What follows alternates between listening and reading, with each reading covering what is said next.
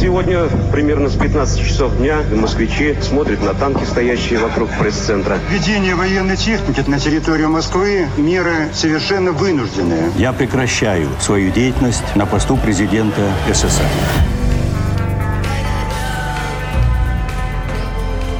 Тридцать лет без СССР.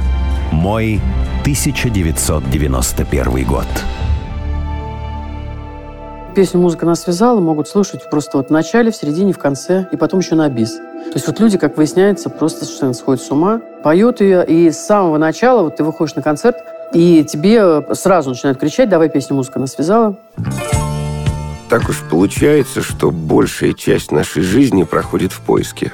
Друзей, работы, мечты, спутника или спутницы, лучшей судьбы, идеального места для жизни.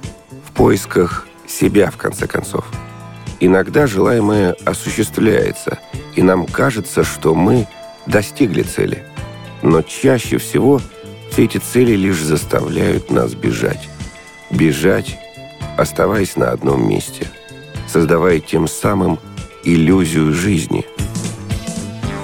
Это подкаст «30 лет без СССР», где мы рассказываем истории людей, которые родились в Советском Союзе, но жить им пришлось в другой стране.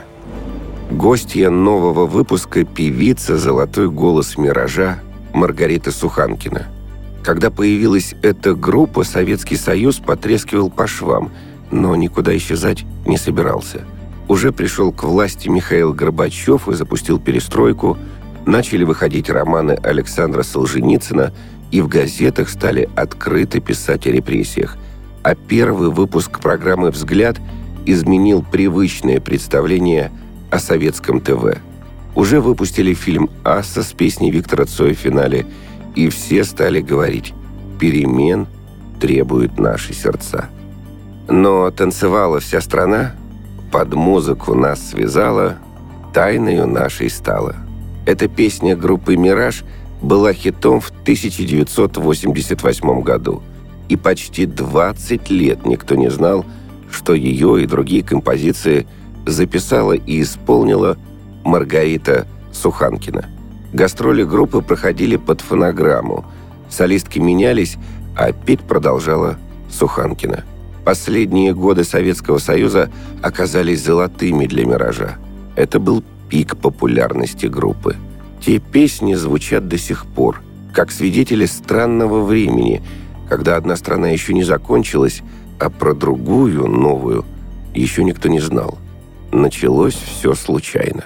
Так, по дружбе встречались, записывали, пробовали. Я занималась серьезным ремеслом, обучалась в консерватории. Была ну, уверена абсолютно, что это ну, просто такие как бы пробные, то есть работы в стол, как мне объясняли, что это никуда дальше не пойдет, не выйдет за рамки там, каких-то наших дружеских отношений. Вот. И потом, когда все это звучало из каждого утюга, как говорится, вот, тут я как-то схватила за голову, позвонила этой замечательной компании ребят – сказала, слушайте, я вас очень прошу, пожалуйста, чтобы моя фамилия нигде не звучала, потому что я боюсь, что я с таким трудом поступила в консерваторию, что меня отчислят, и будут какие-то проблемы. Потому что я занимаюсь такого педагога, который просто, если услышит что-то про эстраду, вот, то все, мне кранты. Вот поэтому, да, да, да, Рит, конечно, конечно.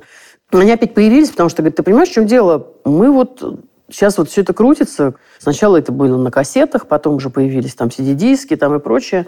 А, понимаешь, э, тут нас просят, чтобы мы вышли с концертом на эстраду. Группу просят, а группы-то нет. Что делать? Давай бросай свою консерваторию, поехали.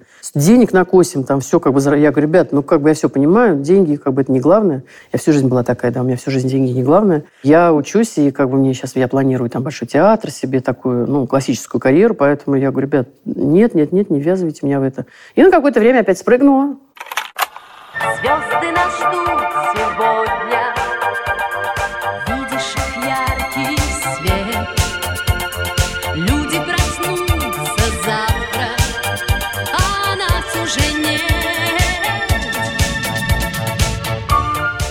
Мне пытались найти замену.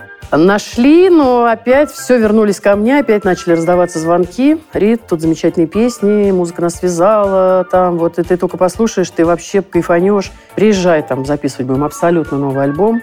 Без тебя не можем, давай, там, все, вот давай, все песни. Ну и приехала. записали целый альбом, и неожиданно, в общем, выстрелила действительно песня. Название «Музыка нас связала», которая стала просто хитом хитов. Ну и все, и как-то понеслось, и э, скрывать э, как бы удавалось, но тем не менее все равно сдавали звонки от фанатов. Мы знаем, что это вы, почему вы скрываетесь, почему вы не показываетесь. Ходили всякие слухи, что я там какая-то кривая косая, не такая, что я там как-то выгляжу не так, что я инвалид, у меня одна нога короче другой, тьфу тьфу не дай бог.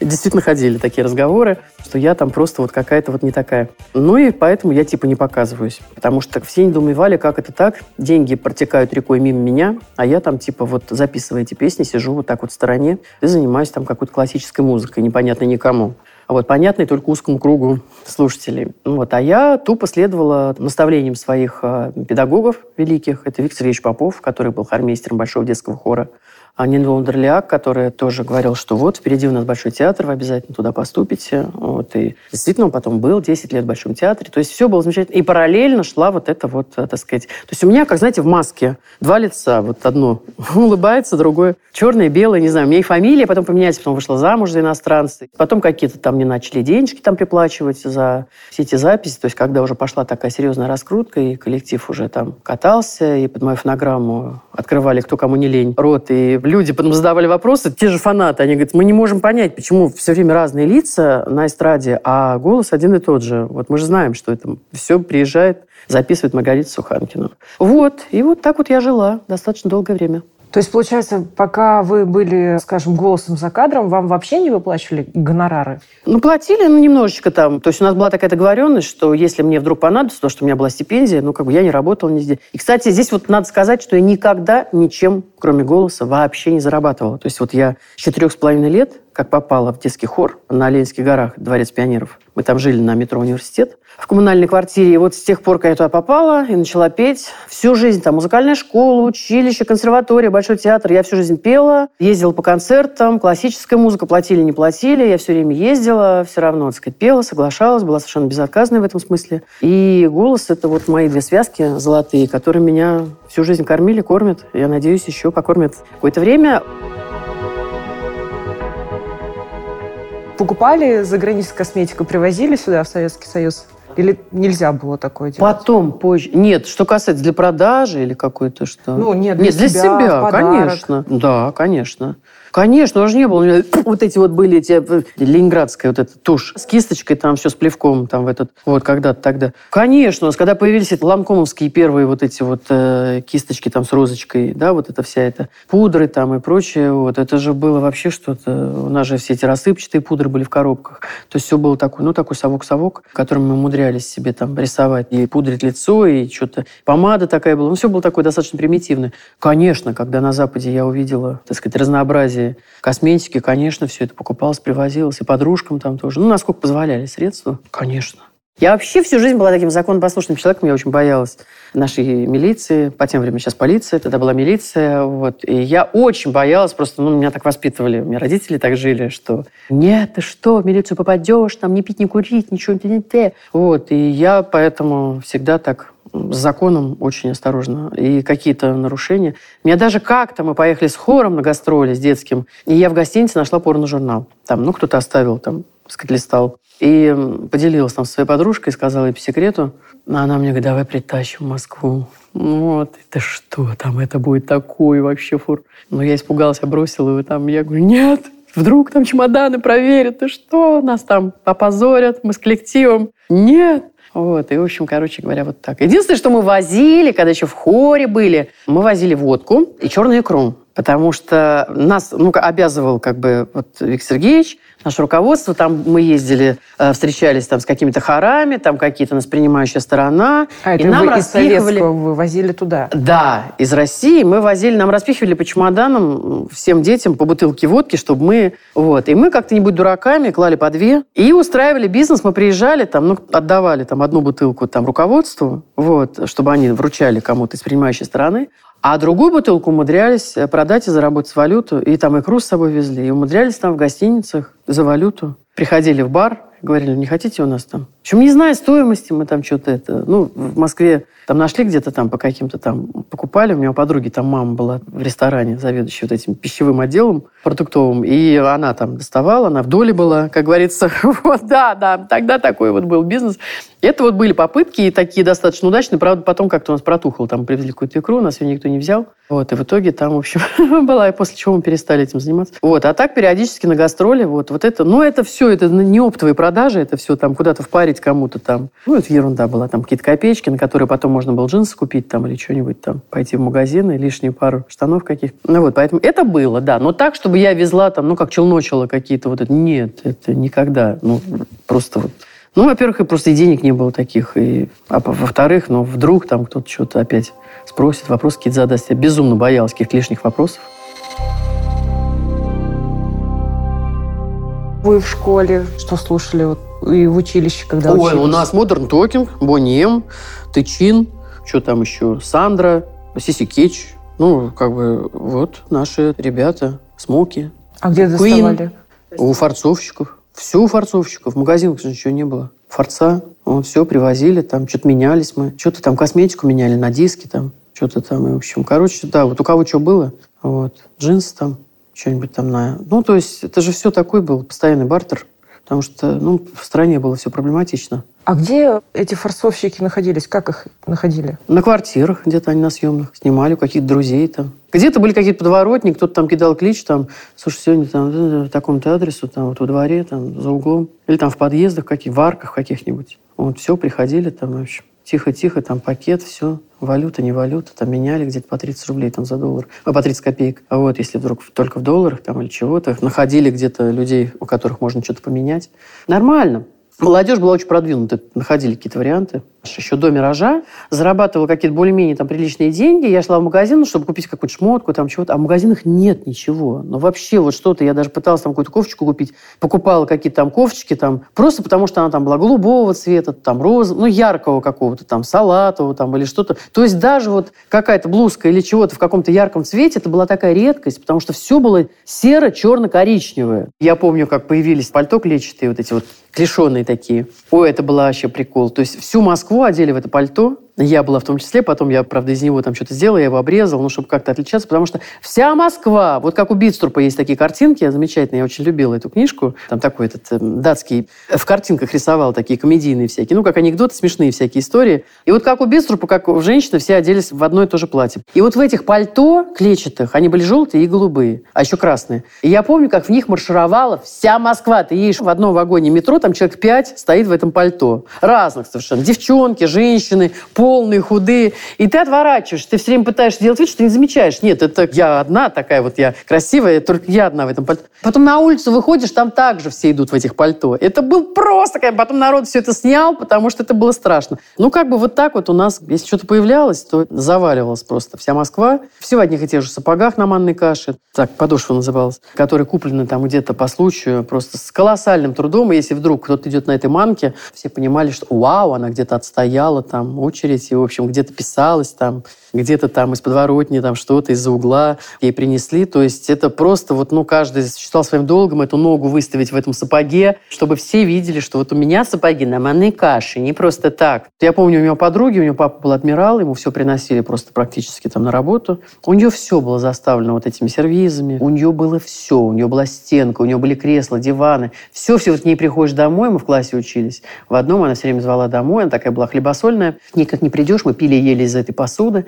И просто вот обзавидовались. Я говорила, Свет, это же вот из... Да, да, это папе принесли вот очередной раз. Вот мы вот так вот мы с мамой. А я, у меня там все сложно, яблоко на всех одно там, да, и коммунальная квартира. Все тяжело, и как бы я так особо никого не приглашала в дом, потому что мне было стыдно просто. Ну, вот были такие достаточно зажиточные такие друзья, подруги. Я в основном ходила к ним. Ну, а никто особо не просился. Гости. Вот, и, в общем, так, все как-то принимали у себя, и меня это очень радовало. То есть я и не заикалась, что... Так что, да, тотальный дефицит, конечно, он сделал, что я потом, когда пошли какие-то деньги там и заработки, и какие-то шмотки, я никак не могла насытиться. Я до сих пор... Была ситуация, когда мы начали ездить с «Миражом», и пошли уже не просто большие, очень большие гонорары, когда раскрутились, и я забегала в магазин, я не успевала померить, у меня было очень мало времени, вот лимитирован, там полчаса, но я знала, что вот этот магазин меня где-то там выпускали, потому что у нас были какие-то там съемки телевизионные, какие-то программы. Я забегала в магазин, я покупала несколько размеров или несколько цветов, одну и ту же вещь, когда мне говорят, девушка, а мерить-то, мерить, вы померите? Я говорю, да не надо, я потом...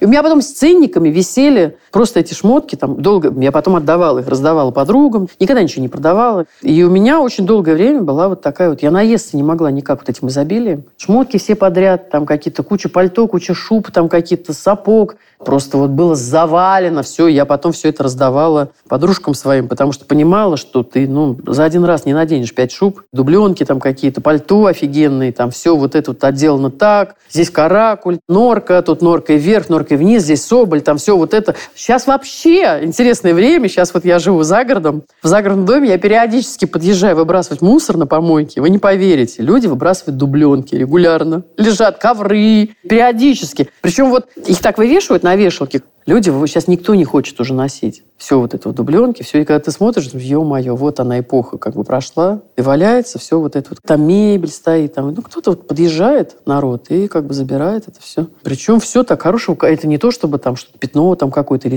Нет, это все как бы просто потому, что не носят уже. Все, сейчас мода другая. Все, сейчас уже все поменялось. Дубленки тяжелые, они уже и холодные, они, оказывается, не так греют, как пуховик, как выясняется. Так вот смотришь, думаешь, да, вот, вот эпоха уходит. Все, уже никому эти не ковры нужны персидские, за которыми мы там в очередь стояли, писались по ночам которые на стены вешали. Мы даже боялись по ним ходить, мы же не на пол их клали. Я когда положила, я помню, как ковер сняла со стенки, уже там у нас была отдельная квартира, и родители уехали, там переехали, я жила отдельно. И родители приехали ко мне в гости и увидели, что у меня ковер лежит на полу. Мама пришла в ужас. Как? Ты, ты ходишь? Это же натуральный, это, это же плетеный настоящий. Я говорю, мам, ну это ковер, он должен лежать. Ну какая стена? Ну как бы это все уже. Поэтому, ну вот родители а вот того времени, у них как бы закалка еще и вот очень долго тоже привыкали к тому, что обесценилось все, вот то, что мы когда-то считали чем-то таким вот выдающимся, там хрусталь там какой-то. У меня была вообще традиция там дома, папа маме на день рождения дарил что-то хрустальное. И он собрал просто огромную коллекцию. У нас вазы, какие-то графины, кувшины, подносы. Огромное количество. Там горка стоит на одной из квартир. И там стоят все вот эти вот... Ну, прям выставка просто хрусталя, совершенно различные, какие-то бокалы очень красивые. То есть периодически мы из этого пьем, едим как ты смотришь на эту красоту все, которую мы тогда считали вообще чем-то таким вообще недосягаемым, недостижимым, и понимаешь, что да, вот когда-то это все, а сейчас уже совершенно другие интересы.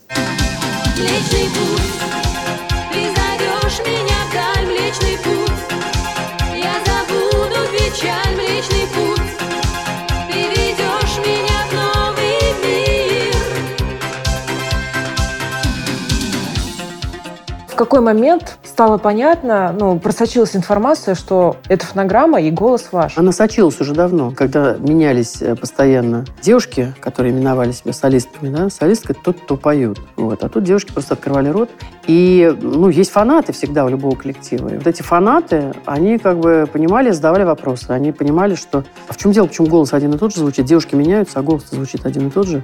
Мы понять не можем. И именно фанаты начали докапываться до этой ситуации искать мой телефон, искать меня. Нашли, в итоге звонили мне домой. Родители говорили, это не она, она здесь не живет, не звоните сюда больше. Потому что я иной раз сама хватала трубку, потом говорил, что это ее мама, что это не она. Маргарита, это вы? Да, я. Ой, нет, это вообще-то... То есть я понимала, ой, вы, вы знаете, мам, наконец-то у вас, ура! Там, значит, какой-то, значит, стоял там этот э, женский этот смех счастливый. Вот. Расскажите нам, вот почему... И я, пум, трубку кладу, там, извините, вы ошиблись, там, это не там. Ну, в общем, скрывалась там, как бы, всячески, так сказать, отнекивалась. Ну, вот. Но, тем не менее, фанаты копали, они понимали, что подвох какой-то есть. Вот. А я тщательно, то есть я очень хотела закончить консерваторию без проблем, вот, чтобы никто об этом не узнал. Ну и дотянула все-таки там как-то, каким-то образом. Правда, потом там еще и статью выпустила, там то ли газета «Культура», то ли «Российская культура», по-моему, была газета, которая выпустила огромную статью. Она называлась «Невидимка выходит на сцену». Вот, они там пропечатали мой портрет. Всех-всех-всех коллаж там из всех, кто открывал рот, сделали. И, в общем, вот эта статья, она просто как взрыв. Где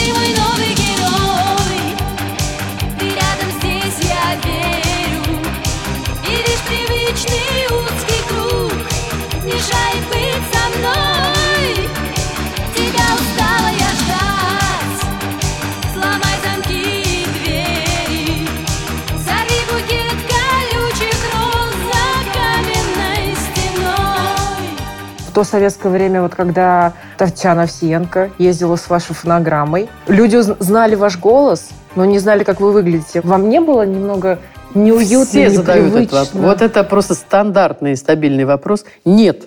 Вот хотите верить, хотите нет. Я, во-первых, всю дорогу знала, что эта тайна, она станет явной. Ну, вот как бы я понимала, что, ну, блин, это же все раскроется. Ну, как вот этот человек? И я, на самом деле, переживала за Татьяну, как она будет. Ну, она объявила всем, что она потеряла голос просто и все. И запела тем, чем запела. Да, просто была объява, что вот, вы представляете, вот такая сенсация, Татьяна Овсиенко потеряла голос. Но вдруг он в новых песнях «Миража» опять звучит. Как такое может быть? В общем, короче говоря, потом все это раскрылось, конечно, все встало на свои места, и Таня стала Таней, она там, свои какие-то новые песни у нее появились, там своя история. И нет, ничего меня не беспокоило. Я знала, что эти две золотых связки находятся, извините, так, без ложной скромности, находятся у меня вот здесь, и что я в любой момент могу встать к микрофону, записать любую песню, очередную там или старую повторить, потому что мы много раз переписывали, там ремейки какие-то делали там.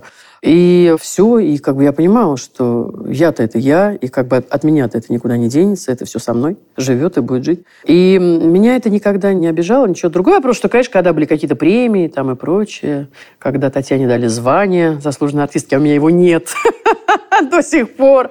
Мне, конечно, это странно, немножечко обидно. Хотелось бы, конечно, мне кажется, что за мои 40 лет, которые я на сцене, в общем-то, уже могли бы меня оценить и как-то, в общем, ну, вот, назвать меня хотя бы заслуженно. Хотя я уже дав- давно народная. Но, тем не менее, ну, как бы нету. Ну, нету и нету. Песня «Миража». Какая больше всего вам нравилась? Почему?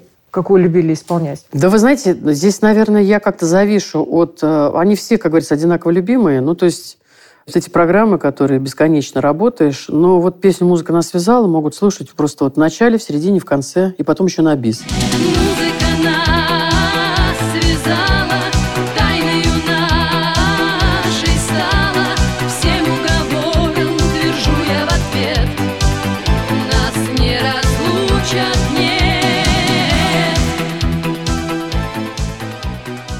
Вот люди, как выясняется, просто совершенно сходят с ума. Вот поет ее, и с самого начала вот ты выходишь на концерт, и тебе сразу начинают кричать, давай песню «Музыка нас связала».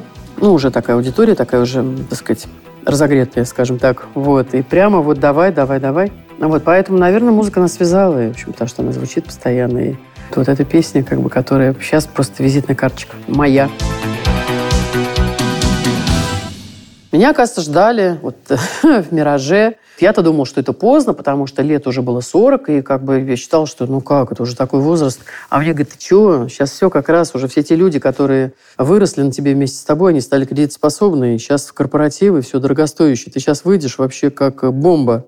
Ну, В хорошем смысле этого слова взорвешь вообще мозги всем, когда люди узнают, что вот она ты, та самая, которая. И так, собственно, и произошло. И начались какие-то гонорары, начались какие-то бесконечные концерты. Причем сначала так. э, Отправлялись в какие-то концерты, в какие-то туры, люди не шли, потому что говорили, мы знаем, это будет обман. Опять будет звучать фонограмма. Под фонограмму выйдут, непонятные какие-то девочки, будут там широко выбрасывая ноги вперед плясать. Вот, а звучать будет опять голос Суханкиной. Мы не хотим. Люди не шли. Потом, когда то есть, пош- пошла такая волна, что сама Суханкина вышла, да ладно, да ладно, не может... И все, и понеслась. То есть люди подходили уже к сцене, когда я выходила на сцену, пела какие-то песни, люди в клубах каких-то. Высокая сцена, я стою на сцене, люди не танцуют, они подходят к сцене вот так вот. И стоят, я пою, я что с ним, я говорю, почему не там? Мы хотим на вас посмотреть. И вот стояла толпа, просто тупо смотрела на меня просто открыв рот. Тут продолжался какой-то период достаточно такой продолжительный. Люди меня просто изучали. Люди подходили, говорили, пожалуйста, не уходите больше. Мы так счастливы, что вы вышли на сцену. Мы так счастливы, что вы появились. Не исчезайте, пожалуйста, никуда. Ну Вот, и я вот не исчезаю. Конечно, это, Пою, пока нужна, пою. Выхожу, это пою. приятно слышать. Да, да. Многие считали, что «Мираж» — это тоже однодневка, что звезды нас ждут сегодня, видишь их яркий свет, люди проснутся завтра, а нас уже нет. То есть это ну, писал Валера Соколов. Мы как-то приехали на выпускной нас пригласили. Причем пригласили, ну, видимо, не дети, а родители. Школа гуляла. И я так еще, я говорю, ребята, мы там будем делать? Там молодежь, как бы они сейчас другую музыку слушают. А мне говорят, чем понимаешь, там родители будут отжигать-то, дети там, им уже по барабану. Что там дети будут делать? Вот это родители для себя заказали. Что там вытворяли родители? А самое интересное, что дети вместе с ними также отжигали. И как бы у меня-то в голове, что мы-то писали эти песни, тоже будучи в их возрасте. Я записывал вот эти первые песни, мне было там что-то к 20 годам, да? То есть тоже вот была такая, были юноши и девушки, да, когда мы все это сочиняли, писали эти тексты. И думаю, ё-моё, так это, это же вот, как бы по идее-то мы сейчас в школе, это вот их период. Смотрю, народ танцует, вообще дети, дети танцуют, кайфуют, что-то там даже пытаются подпевать, потому что, видимо, из родителей там были какие-то фанаты. Дети тоже знали песни, хором все кричали, пели, вместе со мной там видео прочее. Музыка нас связала, это естественно, это тоже вообще как бы это песня, которая корона Российской империи. Вот, и как бы все, и я смотрел, думаю, ё-моё, а действительно, а что я удивлялся-то? Это вот именно здесь и сейчас надо петь, именно здесь надо, на выпуске школы надо петь именно эти песни. Я больше